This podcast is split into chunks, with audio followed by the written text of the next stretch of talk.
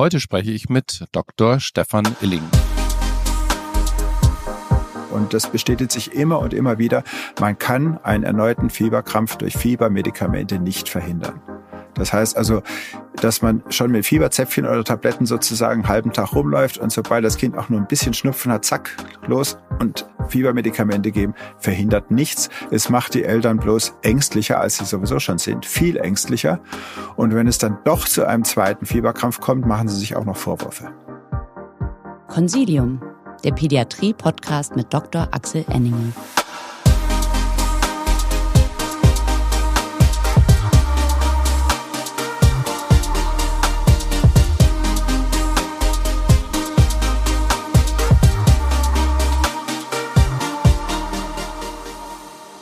Herzlich willkommen, liebe Zuhörerinnen und Zuhörer, zu einer neuen Folge von Consilium, dem Pädiatrie-Podcast.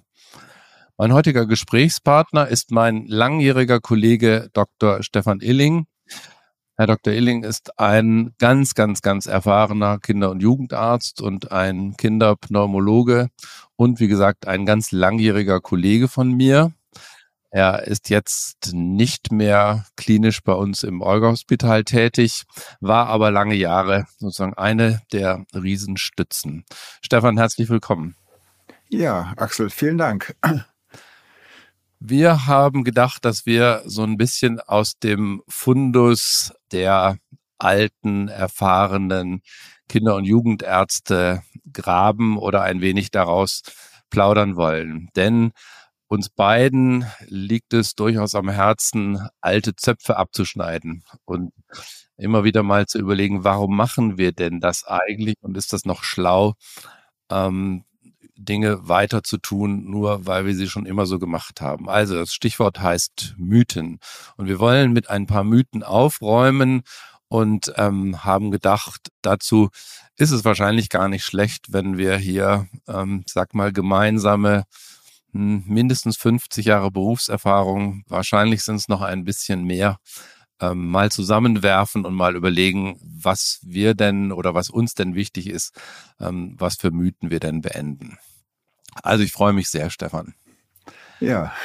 Lass uns doch mal ganz passend zur sozusagen zur zur Saison ähm, starten mit dem Thema banale Luftwegsinfekte. Es wird momentan kälter. Ähm, die Schule hier in Baden-Württemberg hat ähm, vor ein paar Wochen wieder begonnen. Und dazu kann ich immer nur Dr. Illing zitieren, der immer sagte, naja, zwei bis drei Wochen nach Beginn der Schule geht's wieder los mit den Infekten. Und ähm, wie so oft ähm, hattest du auch dieses Jahr wieder recht, Stefan. Also hier geht's wieder los. Und ähm, ich mache einfach mal den Aufschlag mit ähm, der Mutter des vierjährigen Kindes, die jetzt wegen der fünften hm, Bronchitis, Luftwegsinfekt in der Notaufnahme steht und sagt, und immer noch verordnet mein Kinderarzt mir kein Inhalationsgerät. Stefan, inhalieren und Luftwegsinfekt. Naja, das war tatsächlich eine ganz häufige Übung und ich habe selber, muss mich dazu bekennen, ganz viele Inhalationsgeräte aufgeschrieben. Nicht nur, weil die Mütter das wollten, sondern weil es damals sozusagen äh, in gewisser Weise Standard war. Man hatte das Gefühl, wirklich das Gefühl, dass die Inhalation den Kindern hilft, schneller mit ihren Infekten fertig zu werden. Und man hatte vielleicht sogar auch ein bisschen die Meinung, dass es dann weniger Infekte geben wird. Das hat sich beides als ziemlich unrichtig erwiesen. Wir helfen dem kleinen Fridolin tatsächlich überhaupt gar nicht, wenn wir ihn jetzt bei jedem Infekt zwei, drei, vier oder x Mal inhalieren lassen. Das ist eine Beschäftigungstherapie für die Mama. Die hat das Gefühl, sie tut was. Wir sind wieder bei Gefühl und nicht bei Wissen. Und dem Kind hilft das tatsächlich objektiv gesehen nicht. Also ein ganz normaler Atemwegsinfekt äh, wird bei einem sonst gesunden Kind von selber ausheilen. Wir brauchen keine Therapie. Und dass Atemwegsinfekte jetzt wiederkommen, das ist ja völlig normal. Ich meine, im Sommer sind die Familien einzeln unterwegs gewesen, viel im Freien, viel Platz dazwischen. Und jetzt ist man in der Schule, in der Kita oder sonst wie wieder zusammengepfercht. Da kommt der Infekt wieder. In Kanada, wo Kindergärten, Schulen und alle Institutionen gleichzeitig Sommerferien haben, spricht man vom 18-Tage-Asthma, weil eben nach 16 bis 18 Tagen der erste Infekt beginnt und bei den Kindern, die tatsächlich ein Asthma haben, dann den ersten Anfall auslöst, den ersten Infektassoziierten. Also man hat tatsächlich nach zwei bis drei Wochen nach Ende der Sommerferien hat man die ersten Infekte. Völlig normal. Und dass der Fridolin 4 Infekte hat, das ist auch völlig normal. Hm. Also das heißt, es macht den Infekt nicht schneller wieder besser. Wie ist mit dem Thema Schleimlösen und dem Thema ähm, subjektives Gefühl? Also man fühlt sich besser, wenn man inhaliert hat? Ist da was dran oder ist das sozusagen eine Projektion von uns Erwachsenen auf die Kinder? Ich glaube, das ist eher eine Projektion von uns Erwachsenen. Natürlich ist es so, wenn man in einer sehr trockenen Wohnung ist, also sehr stark überheizt, dann ist das Anfeuchten der Atemwege schon was Angenehmes. Aber man muss ja wirklich auch nicht bis 24 Grad heizen, nur weil man krank ist. Und in diesem Winter werden wir jetzt lernen, dass wir sowieso ein bisschen weniger heizen, einfach um Energie zu sparen. Und das wird den Atemwegen eher gut tun. Bei 18 oder 19 Grad geht es den Kindern besser. Und diese sogenannten Schleimlöser sind komplett überflüssig. Der beste Schleimlöser ist einfach genügend Flüssigkeit. Wenn das Kind ausgetrocknet ist, dann geht es ihm von der Schleimhaut nicht gut. Mhm. Okay, und jetzt, du hattest vorhin schon gesagt, quasi das 18 Tage Asthma, also die ähm, der Atemwegsinfekt mit bronchialer Obstruktion. Da gilt das mit dem Inhalieren aber ein bisschen anders, oder? Ja, natürlich. Wir haben bisher ja von den gesunden Kindern gesprochen und dieser Fridolin mit seinen vier Infekten ist ein sonst gesundes Kind. Wenn er tatsächlich die Kriterien für ein Asthma erfüllt, das heißt also mindestens drei Episoden hatte mit Obstruktion im Rahmen von Atemwegsinfekten, gerade als Kleinkind, dann ist er eben kein ganz gesundes Kind mehr und dann wird er bei neuen Infekten mit hoher Wahrscheinlichkeit wieder eine Obstruktion entwickeln. Und der braucht dann tatsächlich auch ein Medikament. Und zwar in dem Falle ein Betamimetikum, was seine Atemwege erweitert, was als Nebenwirkung sogar noch die Sekretdrainage etwas verbessert.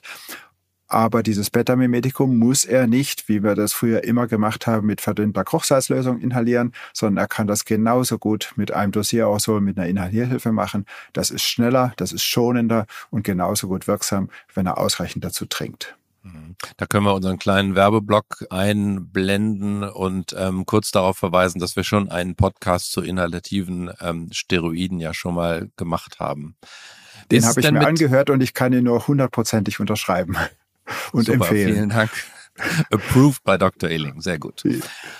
Inhalation mit Kochsalzlösung, physiologischer Kochsalzlösung, höher konzentrierter Kochsalzlösung ist auch so ein gern genommenes Thema. Naja gut, physiologisch, das hört sich ja schon mal sehr gesund an. Die Inhalation mit Salzlösung ist tatsächlich für eine einzige Patientengruppe absolut sinnvoll. Das sind Patienten mit Mukoviszidose, weil die haben einfach ein Salztransportproblem in der Lunge und haben zu wenig Salz. Und da ist eine alte Erfahrung aus den 70er Jahren, die wir seit etwa 15 Jahren wiederbelebt haben, dass die mit hypertonem Kochsalz, also zum Beispiel sechsprozentig, wirklich gut werden und eine viel bessere Sekretdrainage haben. Aber was bei diesen Menschen mit einem genetischen Salztransporteffekt in der Lunge richtig ist, das ist nicht bei allen anderen auch richtig. Und das heißt, das normale, gesunde Kind wird von diesem hypertonen Kochsalz gar nicht profitieren, sondern es wird ihm sogar eher schaden. Es hat sich inzwischen ein bisschen so fast etabliert, dass man sagt, warum nicht alle mit Hyperton? Das ist sicher nicht richtig und da gibt es null Evidenz dafür, dass das überhaupt sinnvoll ist. Und äh, alles, was dazwischen ist an Konzentrationen, muss man sagen, ist empfohlen von diesem oder jenem Experten. Evidenz gibt es dafür nicht. Die Kinder an der Nordsee, die immer drei Prozent Kochsalz inhalieren, sozusagen, wenn sie am Strand rumspringen, die haben genauso viel Infekte wie wir hier. Mhm. Die wir das nicht. Und ähm, so super angenehm ist das, glaube ich, auch gar nicht. Ich habe es zwar selber noch nicht gemacht, aber man hört immer wieder, dass es auch gar nicht so subjektiv so wahnsinnig angenehm sei, hypertone Kochsalzlösung zu inhalieren, oder? Also wenn man das einmal gemacht hat mit sechsprozentig, dann kann man mitreden. Das ist überhaupt gar nicht angenehm. Mhm. Das bei einem kranken Kind zu machen, das ist, um es mal ähm, schlecht zu formulieren, eine Form der Kindesmisshandlung. Also ich würde das nie empfehlen, tatsächlich wirklich nie. Ja, dreiprozentig ist unkritisch, aber auch nicht notwendig. Die Krankenkassen zahlen es ja letztlich am Ende auch nicht und das nicht ohne Grund. Hm. Okay, also jetzt haben wir sozusagen das gesunde Kind mit ähm, einem oberen Luftwegsinfekt ähm, braucht nicht zu inhalieren. Jetzt ist ähm, ja die andere Frage der Sekretolyse dann gerne mal genommen Braucht der vielleicht Atemtherapie? Braucht der Physiotherapie? Kann man ihm dadurch helfen, dass man irgendwie Sekretolyse ähm, besser macht? Naja, ein gesundes Kind verhält sich ein bisschen anders wie ein 90-jähriger, bettlägerer, dementer Mensch. Der bewegt sich nämlich nicht. Und jedes, jedes Kleinkind, ich kenne keins, das das nicht macht, fängt an, sich zu bewegen, sobald es irgendwie wieder kann. Und die beste Physiotherapie im Rahmen von Infekten ist einfach die körperliche Bewegung. Und wenn dieses Kind wieder anfängt rumzuspringen, dann bringt es sein Sekret raus, dann braucht es nicht zusätzlich eine professionelle Physiotherapie, die im akut sowieso auch gar nicht hilft. Außerdem wird die Physiotherapeutin ein akut infektkrankes Kind bei sich in der Praxis gar nicht haben wollen. Mhm. Aber das heißt auch das Signal des Kindes nach dem Motto, jetzt bin ich äh, nicht mehr so krank, ich will jetzt aufstehen, ich will jetzt mit meinen Legos vorm Bett spielen, ich will jetzt irgendwas machen, ist ein Signal, dem wir folgen sollten und auch alle Betreuer sollten diesem Signal folgen, oder? Ja, natürlich. Kinder sind unglaublich schlau. Die wissen doch genau, was denen gut tut. Und ein Kind, das sich freiwillig hinlegt, weil es krank ist, das soll man halt in Ruhe lassen und ihm das auch gönnen und diese Zeit der Ruhe. Und bei Schulkindern muss man dann ab und zu vielleicht einen kleinen Schubs geben und sagen, komm, jetzt komm schon mal wieder aus, aus dem Bettchen raus. Aber ein Kleinkinder, die sind richtig gut. Die machen genau das, was ihnen, äh, was sie brauchen, was ihnen gut tut. Und wenn die anfangen rumzuspringen, dann darf man die auch nicht mehr hindern daran. Mhm. Und jetzt erinnere ich mich an, an so einen Spruch, den du gelegentlich bei unseren Visiten mit ähm, jüngeren Assistenzärztinnen gemacht hast, nach dem Motto, wir Ärzte sollten nicht so viel den natürlichen Krankheitsverlauf stören. Willst du das nochmal ein bisschen kommentieren? Naja, das ist doch tatsächlich auch so. Ich meine, Infekte gehören schlichtweg dazu. Ohne Infekte gibt es äh, keine Lebewesen auf dieser Welt. Alle infizieren wir uns dauernd. Wofür wir das brauchen, warum das so ist, das weiß kein Mensch, aber es ist auf jeden Fall so. Und wir haben gelernt, damit klarzukommen. Unsere Kinder können das.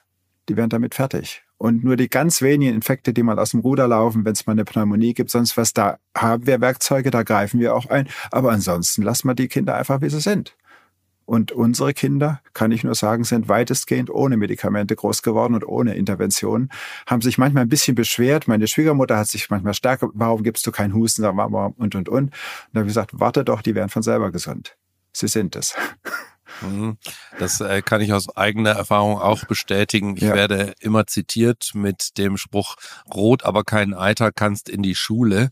Ähm, das war der Standardspruch bei uns zu Hause ähm, ging in aller Regel tatsächlich auch gut. Aber in der Tat, die Erwartungshaltung ist natürlich manchmal schwierig und je jünger man im ähm, Medizingeschäft ist und je jünger man Assistenzärztin, Assistenzarzt ist, umso ähm, schwieriger ist es vielleicht mit diesem Erwartungsdruck ähm, klarzukommen. Jetzt hast du vorhin schon mal kurz gesagt, die Kinder haben Infekte und brauchen Infekte. So Infekte im Kindergartenalter als Anführungszeichen Training, Anführungszeichen des Immunsystems. Magst du dazu ein bisschen was sagen? Naja, das ist jetzt tatsächlich nicht so wie bei der Muskulatur. Die muss man tatsächlich trainieren, damit man sie anständig benutzen kann. Und das Immunsystem, wenn schon jemand sagt, das Immunsystem, dann sträubt sich bei mir schon einiges. Das ist ein so komplexer Mechanismus. Und wir können nicht das Immunsystem stärken oder äh, trainieren oder sonst irgendwas damit machen. Und es ist tatsächlich so, wir brauchen nicht eine bestimmte Anzahl von Infekten sozusagen, damit es genügend gelernt hat, so wie wir Vokabeln brauchen, damit wir sprechen können oder so, sondern das eine sehr große Anzahl von Infekten machen die Kinder einfach sehr lange Zeit krank. Dann sind die fehlen die halt oft und sind halt oft im Bett. Das ist vielleicht nicht unbedingt das Optimum, wenn das Kind Dauerinfekte hat. Aber ob das jetzt zwei oder drei oder fünf oder zwölf Infekte im Jahr sind, das ist vollkommen unerheblich. Es gibt Regionen auf der Welt, Falklandinseln oder in Australien in der Peripherie irgendwo, da haben die Kinder gar keine Gelegenheit, sich anzustecken und die sind deswegen als Erwachsene nicht kränker als andere. Die haben einfach dann wenig Infekte gehabt. Und bei uns in Deutschland ist es ja auch so. Wer im Waldkindergarten ist, hat weniger Infekte, als wer in einer normalen Kita ist. Bisschen überheizt dann noch mit 22 Kindern in einem Raum den ganzen Tag. Da gibt's auch Unterschiede. Und trotzdem unterscheiden die sich später nicht von ihrer Gesundheit sozusagen oder von der Funktion ihres Immunsystems oder was auch immer. Das mit dem Waldkindergarten finde ich, finde ich schwer einleuchtend. Also wenn Kinder einfach ähm, mehr draußen sind, weniger in geschlossenen Räumen sind und weniger Infekte haben, dann sind das ja in der Tat häufig diese Waldkindergartenkinder, die man dann so sieht, oft sehr, sehr ähm, robuste und ziemlich äh, gesund wirkende Kinder. Gegen Waldkindergärten haben wir Kinder- und Jugendärzte nix, oder? Nee, gar nicht. Und es ist sogar so, dass diese Kinder, die haben nicht nur den Vorteil, dass sie ein bisschen weniger Infekte vielleicht auch haben, das ist jetzt völlig nebensächlich, aber sie haben den Vorteil, dass sie viel besser koordiniert sind, ja, dass sie auch sozial, glaube ich, nicht schlechter sind als andere, sondern eher besser, weil sie auch viel mehr Erfahrung gemacht haben und äh, Gefahren auch besser einschätzen können. Und äh, ich habe, wenn ich gefragt worden bin, selbst bei Mukoviszidose-Patienten, Waldkindergarten, bin ich früher beschimpft worden. Wie kannst du nur sowas gestatten? Und eine meiner besten Mukoviszidose-Patientinnen ist inzwischen selber Erzieherin in einem Waldkindergarten. Und ich kann das nur empfehlen. Wenn es das damals schon gegeben hätte, wahrscheinlich hätten wir unsere Kinder da auch hingegeben. Mhm. Okay, also das heißt, die Anzahl der Infekte ist es eigentlich gar nicht. Und ähm, nochmal die oberste, oberste Message ist möglichst ähm, wenig intervenieren und auf die Signale der Kinder hören. Jetzt intervenieren wir ja dann doch in aller Regel, wenn wir Impfungen empfehlen.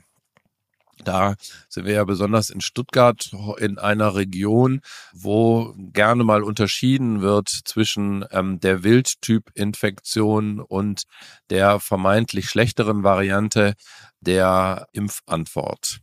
Dazu hätte ich auch gern was ähm, ein wenig von dem erfahrenen Kinderpneumologen gehört. Also ähm, mach's doch mal am Stichwort Masern, bitte. Also Impfung muss man ja sagen, sind natürlich gibt es ja verschiedene, die kann man auch nicht alle über einen Kamm scheren und da hat sich auch ganz viel geändert im Laufe der Jahrzehnte, muss man schlichtweg sagen. Zum Beispiel bei der Pertussis, aber jetzt fangen wir mal mit Masern an. Man hört oft den Spruch, das Kind muss gemasert haben, damit sich das richtig entwickelt. Das ist in der Alternativszene sehr weit verbreitet und ich habe das früher auch schon so gehört und wir wurden als Kinder ja noch aktiv mit Masern auch angesteckt, damit wir sie gehabt haben sozusagen. Da gab es ja noch keine Impfung.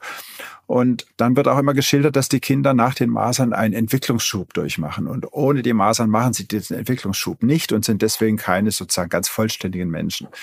Und diesen Entwicklungsschub, ich habe da wirklich sehr viel recherchiert, um ihn irgendwo mal bewiesen zu sehen, den gibt es nicht. Die Wahrnehmung ist einfach natürlich, die Masern machen schon sehr schwer krank.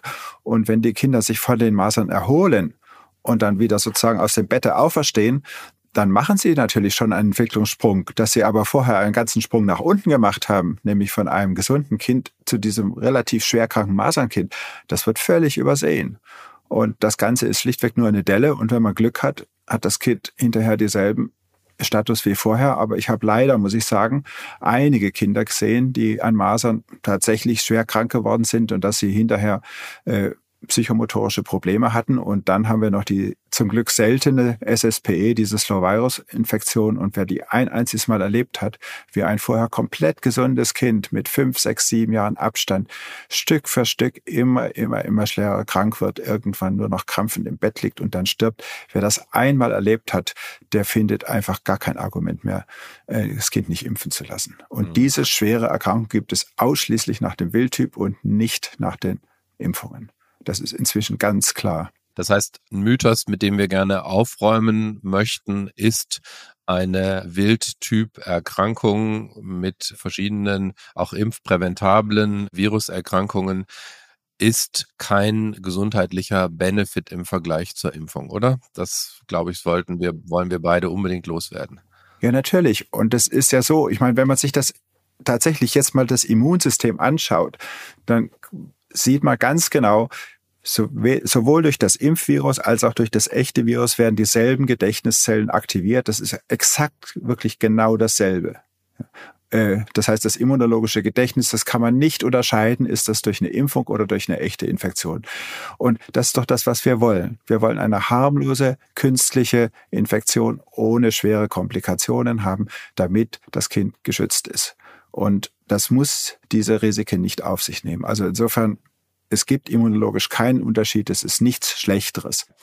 Infekte gehen ja in aller Regel auch mit Fieber einher und äh, die, sage ich mal, die, die Sorge, die viele Familien haben, ist ja das Thema des Fieberkrampfes. Das steht überall zu lesen und in der Tat ist es ja auch so, wenn man ähm, mal selber ein Kind hatte oder ein Kind gesehen hat mit einem Fieberkrampf, das ist ja ähm, für uns Kinder- und Jugendärzte unser täglich Brot und es wirft uns in aller Regel nicht aus den Schuhen, aber für Eltern ist das ja wirklich ein subjektiv sehr beeinträchtigendes Erlebnis und das, glaube ich, muss man auch einfach ernst nehmen, wenn die Eltern da besorgt mit ihren Kindern kommen und denken, ihr Kind wäre jetzt fast gestorben. Dennoch auch da ranken sich ja so ein paar Mythen zum Thema, was kann ich denn tun, dass Kinder keinen Fieberkrampf kriegen oder zumindest nicht nochmal einen Fieberkrampf bekommen. Ja, Fieberkrampf ist tatsächlich was nicht sehr Schönes. Meistens ist es ja so, wenn man als äh, Kinderarzt in der Notfallambulanz ist, kriegt man die ganzen Kinder gebracht, aber die krampfen ja dann gar nicht mehr. Das ist gar nicht so einfach, einen Fieberkrampf mal live zu sehen. Es sei denn, er wiederholt sich in der Klinik und man wird schnell gerufen, komm, guck mal hier. Und wenn man das mal wirklich gesehen hat, bei mir hat es sehr lange gedauert, bis ich meinen ersten Fieberkrampf live gesehen habe.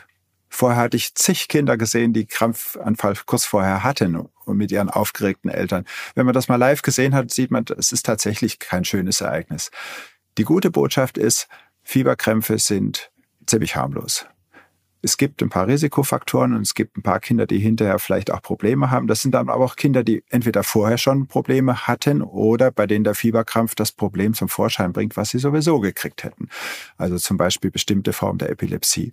Aber der eigentliche Fieberkrampf ist harmlos. Zwei, drei, vier Prozent. Es gibt Regionen auf der Welt, da hat jedes zehnte Kind einen Fieberkrampf. In Südostasien gibt es da so ein paar Regionen, wo das so sehr viel häufiger ist. Und wenn ich unterrichte. Warum ist das so? Das habe ich noch nie gehört. Warum es gibt das genetische so? Gründe. Ja, ja. Der Spitzenreiter, ich habe es nochmal nachgelesen, Spitzenreiter, das sind die Marianeninseln. Da hat es jedes sechste Kind. Warum? Okay.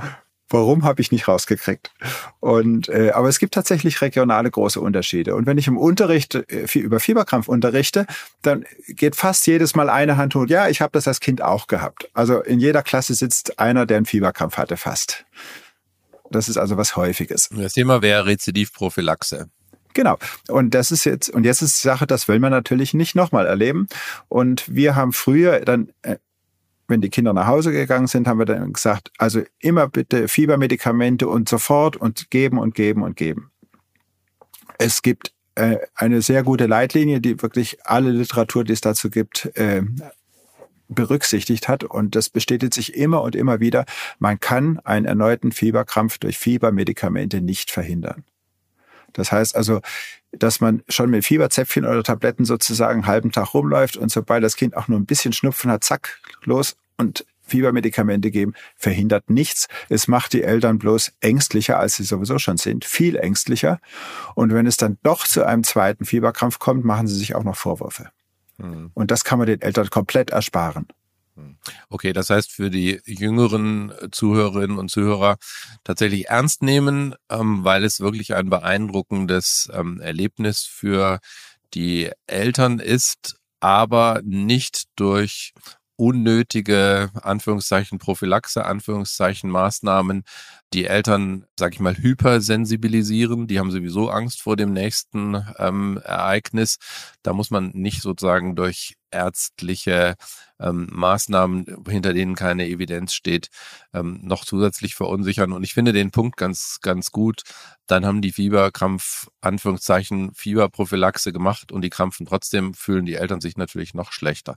Das heißt, wir behandeln die Kinder bei fieberhaften Infekten wie alle anderen Kindern auch. Wenn es denen schlecht geht und die nicht mehr trinken, dann machen wir Fiebersenkung. Ansonsten lassen wir sie fiebern und ähm, tun mal nichts, oder? Ja, genau. Also unsere Kinder, die durften bei Infekten auch fiebern. Und wenn ein Kind tatsächlich mal bis 39,5 fiebert und es geht ihm schlecht, natürlich kriegt's da was. Das ist doch klar. Wir sind ja auch nicht grausam. Aber wenn es dann mit 38,4 mal einfach ein bisschen Halsschmerzen hat, ein bisschen Kopfschmerzen im Bett liegt und ansonsten ist alles okay, dann braucht das kein Fiebermedikament. Hm. Und okay. was viele Eltern dann machen, dass sie die Kinder ausgerechnet dann auch noch besonders warm anziehen. Natürlich Quatsch, ne? die Temperatur. Fieber soll ja auch dazu dienen, dass man beziehungsweise das Schwitzen dabei, dass man seine Temperatur wieder runterregeln kann. Und wenn man die dann einpackt, dass sie da keine Chance haben zu schwitzen, ist das auch nicht so furchtbar toll.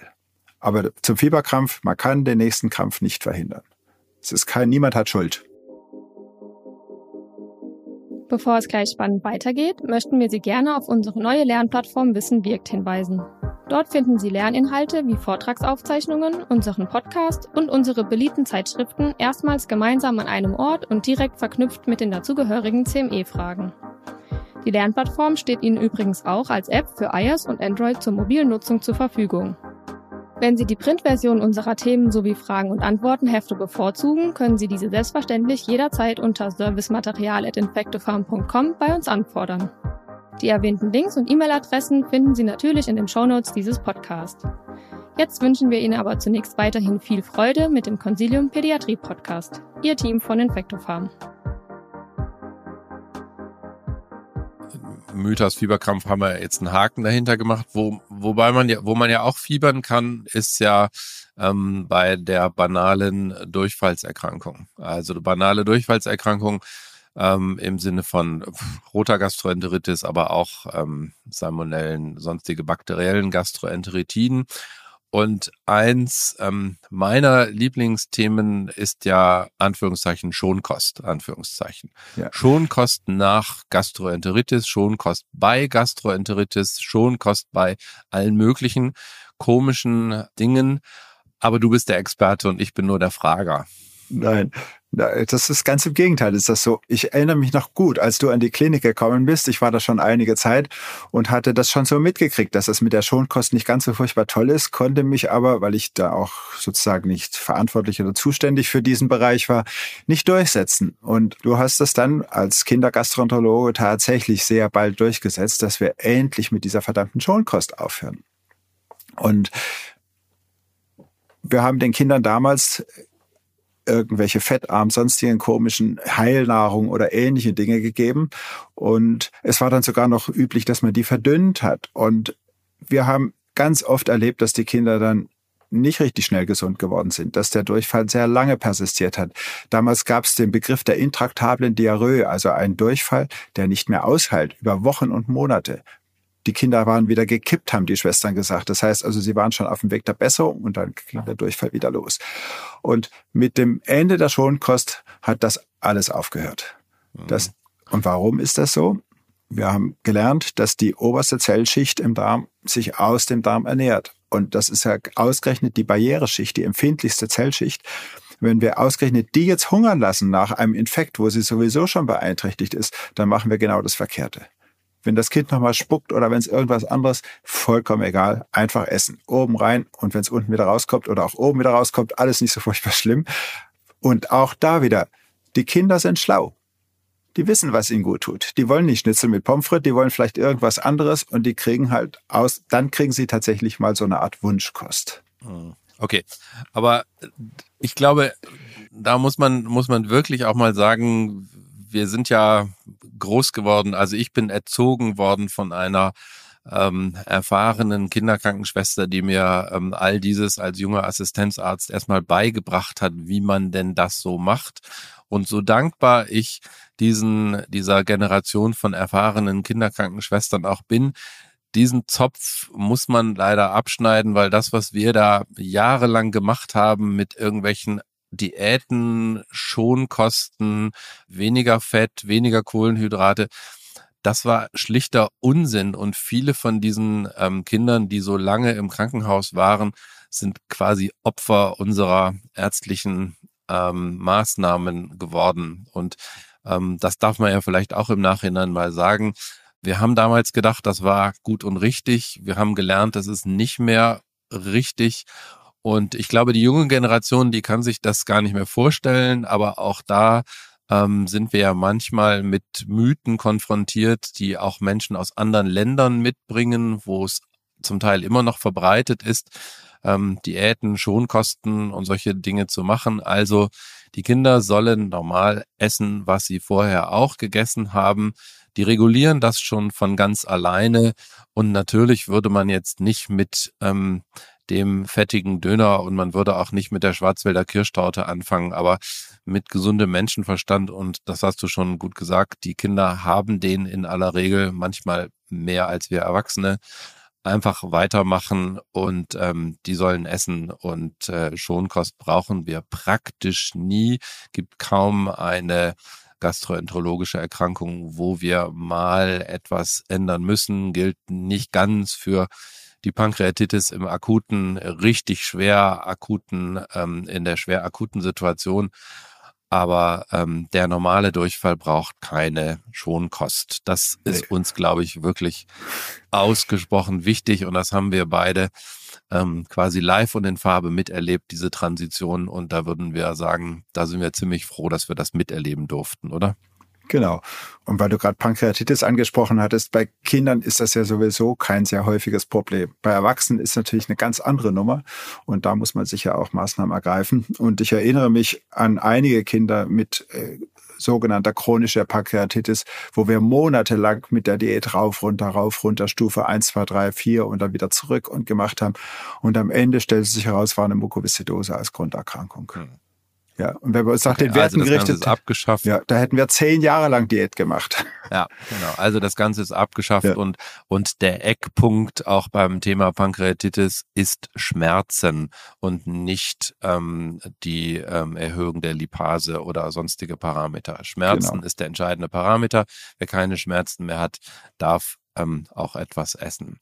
Genau. Aber das ist auch ja so ein gern gern genommener Mythos, nicht unbedingt schon auch bei uns, aber es, ich habe so den Eindruck, in, in manchen Ländern mehr als in anderen Ländern, ein schön geformter, weicher Stuhlgang ist Ausdruck der ähm, Gesundheit. Oder? Mythos? Ja. Gern ja. genommener Mythos? Gern genommener Mythos. ja, das ist natürlich genauso.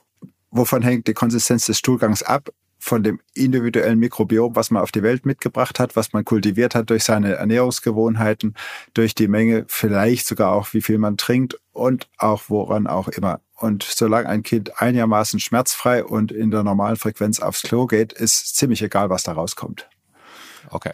Also auch das ähm, mir, mir als Kindergastroenterologe natürlich ganz wichtig, einem, dem es sonst gut geht, in der fünf breiige Stühle ja. am Tag hat, sonst aber ein puppenlustiges Kind ist, soll weiter ein puppenlustiges Kind ähm, bleiben und auch den würden wir beide gerne bewahren vor zu viel der ärztlichen Intervention. Genau. Und das, was wir früher an Stuhlkosmetik gemacht haben, wie wir das genannt haben, das brauchen wir zum Glück nicht mehr. Hm.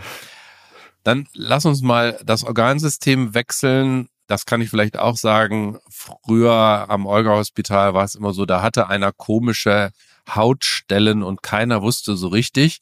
Und dann hieß es immer, lass uns mal den Illing fragen. Ähm, und dabei gab es so ein paar, so ein paar Dinge, die wir auch, würde ich sagen, geändert haben in den Jahren, in denen wir zusammengearbeitet haben. Ein Punkt, jetzt ist der Sommer fast vorbei und die Insektenstichphase ist auch vorbei, ist Stich in die Hand und äh, die Hand ist dick und rot. Wie interpretiere ich das Ganze ähm, und wie interpretiere ich es möglicherweise besser auch nicht? Insektenstiche sind natürlich immer was, was beunruhigen kann. Da kommt es auch darauf an, was für ein Insekt. Im Frühjahr beobachten wir relativ häufig, dass nach Mückenstichen äh, starke Schwellungen auftreten. Das liegt eventuell auch daran, dass wir einfach den ganzen Winter über nicht gestochen wurden. Kinder, die auf Bauernhöfen aufwachsen, wo es also ganzjährig Mücken gibt, die haben diese verstärkten Reaktionen auf Mückenstiche zum Beispiel nicht. Und im Frühjahr sind die dann oft etwas stärker und die lassen im Laufe des Sommers dann auch nach, diese Reaktion. Nichts machen, kühlen, was auch immer und abwarten, es geht vorbei. Bei Bienen- und Wespenstichen ist das tatsächlich oft eine Frage, was ist da jetzt, wie ist das zu interpretieren?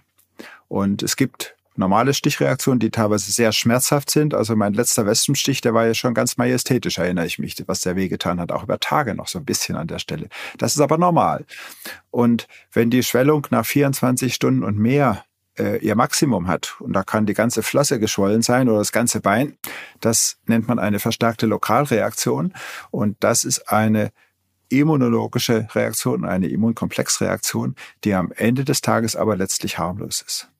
Und woher weißt du, dass es keine bakterielle Infektion ist, die jetzt antibiotikapflichtig ist? Naja, die Reaktion tritt nach einem Tag, hat die ihr Maximum an Schwellung und am zweiten bis dritten Tag beginnt sie bereits wieder abzuschwellen. Da beobachtet manchmal sozusagen so auch einen kleinen Strich, also eine Lymphangitis. Das ist eine sterile Lymphangitis. Bakterielle Infektionen vom Insekt selber kommen gar nicht. Äh, ein Insekt transportiert keine Streptokokken mit sich rum. Eine Biene, die dann blitzartig sozusagen zu einer Streptokokkeninfektion führt. Was passieren kann, wenn man den Stich hübsch kratzt, dass man nach Tagen irgendwann eine sekundäre Infektion bekommt, das ist dann aber eine andere Geschichte und das ist vom zeitlichen Ablauf her komplett klar abzugrenzen. Hm, okay. Und diese Lymphangitis das nach zwei, drei Tagen, das ist immer eine immunologische Reaktion, die wirklich harmlos ist. Das finde ich wirklich wichtig, weil man da, glaube ich, viele Kinder von unnützen antibiotischen Therapien bewahren kann. Verstärkte Lokalreaktionen, wenn es in den ersten 24, 48 Stunden geschwollen ist. Immunologie, nicht Bakteriologie. Ähm, die Biene und Wespe bringt keine Staphylokokken. Auch noch so, ein, so eine gern genommene Geschichte. Die Reaktionen sind stärker geworden wegen der Spritzmittel. Ja, das ist mit Sicherheit so. Nein. Erstens ist es so, dass meistens die Blüten und nicht die Insekten gespritzt werden. Zweitens ist es so, ein Insekt, was durch ein Spritzmittel so giftig behandelt ist sozusagen, das ist tot und sticht nicht mehr. Ja, die Spritzmittel sollen ja bestimmte Insekten beseitigen, leider auch manchmal Bienen. Und diese Bienen, die stechen nicht mehr. Die liegen einfach auf dem Boden.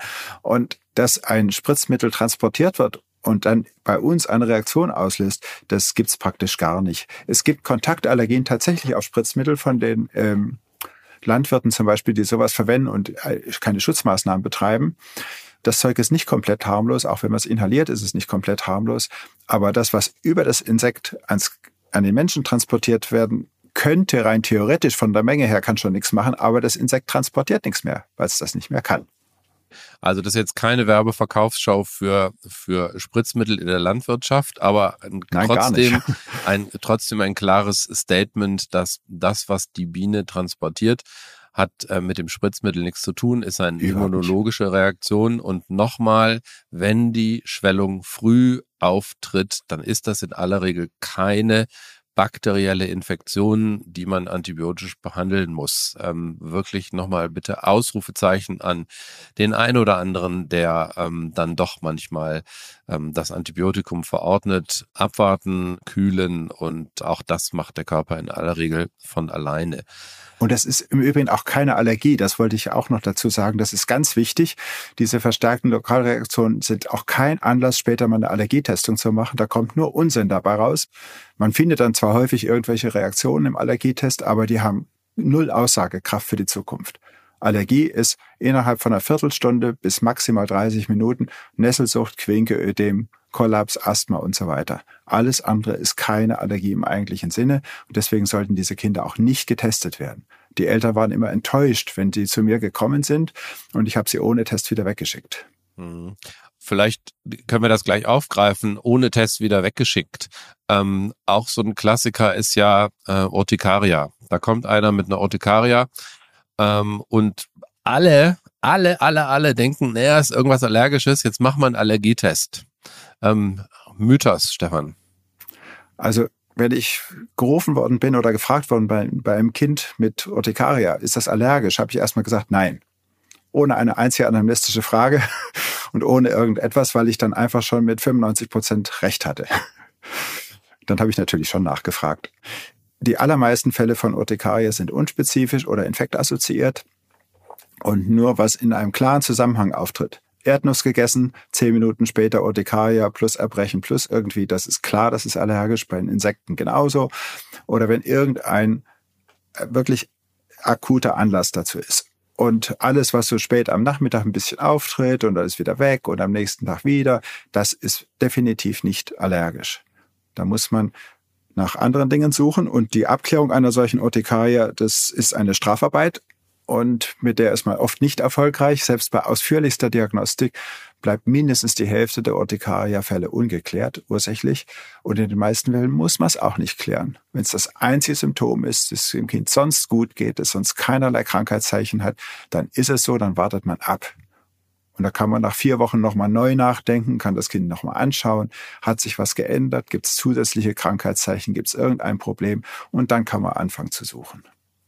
Okay, also bei Urtikaria gilt im Prinzip genau das Gleiche wie bei allen anderen Allergien. Wenn ich einen klaren Zusammenhang habe, hast du vorhin gesagt, die Nuss, die irgendwas ähm, und dann klarer zeitlicher Zusammenhang, dann kann man sagen, es ist was ähm, Allergisches, aber ansonsten Urtikaria oft ähm, banal ähm, Infekt assoziiert, ohne dass man es ähm, im wahren Leben, im wahren Leben rausbekommt.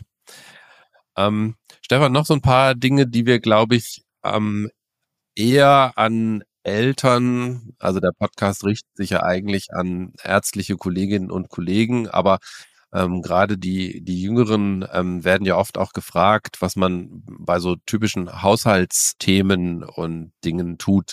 Stichwort, können wir ja mal anfangen. Was machen wir mit der, was machen wir mit der ähm, dicken, geschwollenen Hand nach Insektenstich? Was ist unsere Empfehlung? Hochlegen, Umschläge machen, abwarten. Kalt oder warm? Eher, eher kühl. Okay, kühl hochlegen und was wir nicht unbedingt wollen, ist so richtig viel körperliche Aktivität oder so. Ja, so. ja klar. Ich meine, wer so eine dicke, geschwollene Flosse hat und keinen Schuh mehr reinkommt, der läuft ja einfach auch nicht. Ne? Ja. Das schwillt ja von selber ab. Verbrennung, Verbrühungen. Was wollen wir, was wollen wir nicht? Mythos, also ich glaube, das ist Mythos aus unserer Generation war, war Mehl. Ich glaube, da kommt keiner mehr drauf. Das nee. macht keiner mehr. Zahnpasta macht, glaube ich, auch keiner mehr. Auch keiner mehr. Es gibt doch so ein paar Familien mit Migrationshintergrund, die das von sich aus machen, aber von Ärzten macht das natürlich gar keiner mehr. Das ist schon lange nicht mehr. Ja. Das okay, also das, das wollen wir nicht. Aber was wollen wir mit einer, mit einer Verbrennung und einer Verbrühung? Was ist unser Ratschlag? Natürlich erstmal gucken, dass es nicht weitergeht, dass man die Ursache, dass man das Kind rausholt, wo es und dann guckt man ganz grob mal ganz schnell, wie groß ist eigentlich diese Fläche. Und im Prinzip ist es so, meistens handelt es sich ja um Verbrühungen. Den Schaden wollen wir ja nicht vergrößern. Und wir tun die Fläche eher kühlen, als dass wir irgendwas anderes machen. Man kann kaltes Leitungswasser drauf tun, kein Eiswasser bitte. Und äh, das beginnt schon bei relativ kleinen Verbrühungen äh, wenn man zu kalt macht oder zu viel Eis, dann kühlt man, wenn man das länger macht, tatsächlich auch die Kerntemperatur runter. Und das ist auch was, was wir überhaupt gar nicht wollen. Das heißt also, wenn man eine Verbrennung von einem ganzen Arm oder von irgendwas hat, abdecken, in Ruhe lassen, gucken, dass nichts passiert und dann aber auch letztlich gar nichts machen, bis man in der Klinik ist, wo das Kind dann wirklich gut versorgt ist und eine Infusionstherapie kriegt, wo man die Temperatur überwachen kann, wo man alles richtig machen kann, wie es sein muss. Und als Erstmaßnahme bei kleineren Verbrühungen kaltes Wasser drüber laufen lassen, normales Leitungswasser und ansonsten erstmal nichts machen, nicht anfassen und zum Kinderarzt bringen, der dann die weitere Versorgung veranlasst. Mhm. Also das, das erinnere ich auch noch. Ich weiß noch, dass es mal bei mir zu Hause einen Unfall mit heißem Fett gab und ich mit kurzen Hosen ähm, da saß und eine ordentlich ähm, viel heißes Fett auf die Oberschenkel bekommen hatte. Ich habe dann die nächsten paar Stunden mit irgendwelchen Eispacks in der Badewanne gesessen. Ähm, das hätte man mir ersparen können, normales, kühles Wasser. Hätte es wahrscheinlich auch getan. Also okay. Ähm, kühlen, aber nicht unterkühlen ist, glaube ich, der entscheidende Punkt. Nicht irgendwas draufschmieren, sauber abdecken und ähm, ab in die Klinik. Stefan, wir hatten uns noch ein paar ähm, andere Mythen vorgenommen, aber vielleicht müssen wir da ähm, mal eine zweite Podcast-Folge ähm, machen, denn wir sind mit unserer Zeit fast schon am Ende. Du darfst aber trotzdem, wie es ähm, Tradition hier ist in diesem Podcast, zwei Dinge loswerden, die du unbedingt positiv loswerden möchtest, im Sinne von bitte, bitte denken Sie dran. Ja. Oder, oder und oder beides ähm, auch zwei Dinge loswerden, die dich total nerven und ähm, wo du sagen würdest, das haben wir jetzt so viele Jahre falsch gemacht, jetzt hört endlich auf damit. Du darfst entscheiden, in welcher Reihenfolge du startest. Ja. Also als junger Arzt habe ich ganz arg oft den Eltern gedroht, wenn du das so machst, dann passiert irgendwas Schreckliches und so weiter und so fort. Und ich habe äh, gelernt, Angst machen oder auch Vorwürfe machen ist ganz falsch.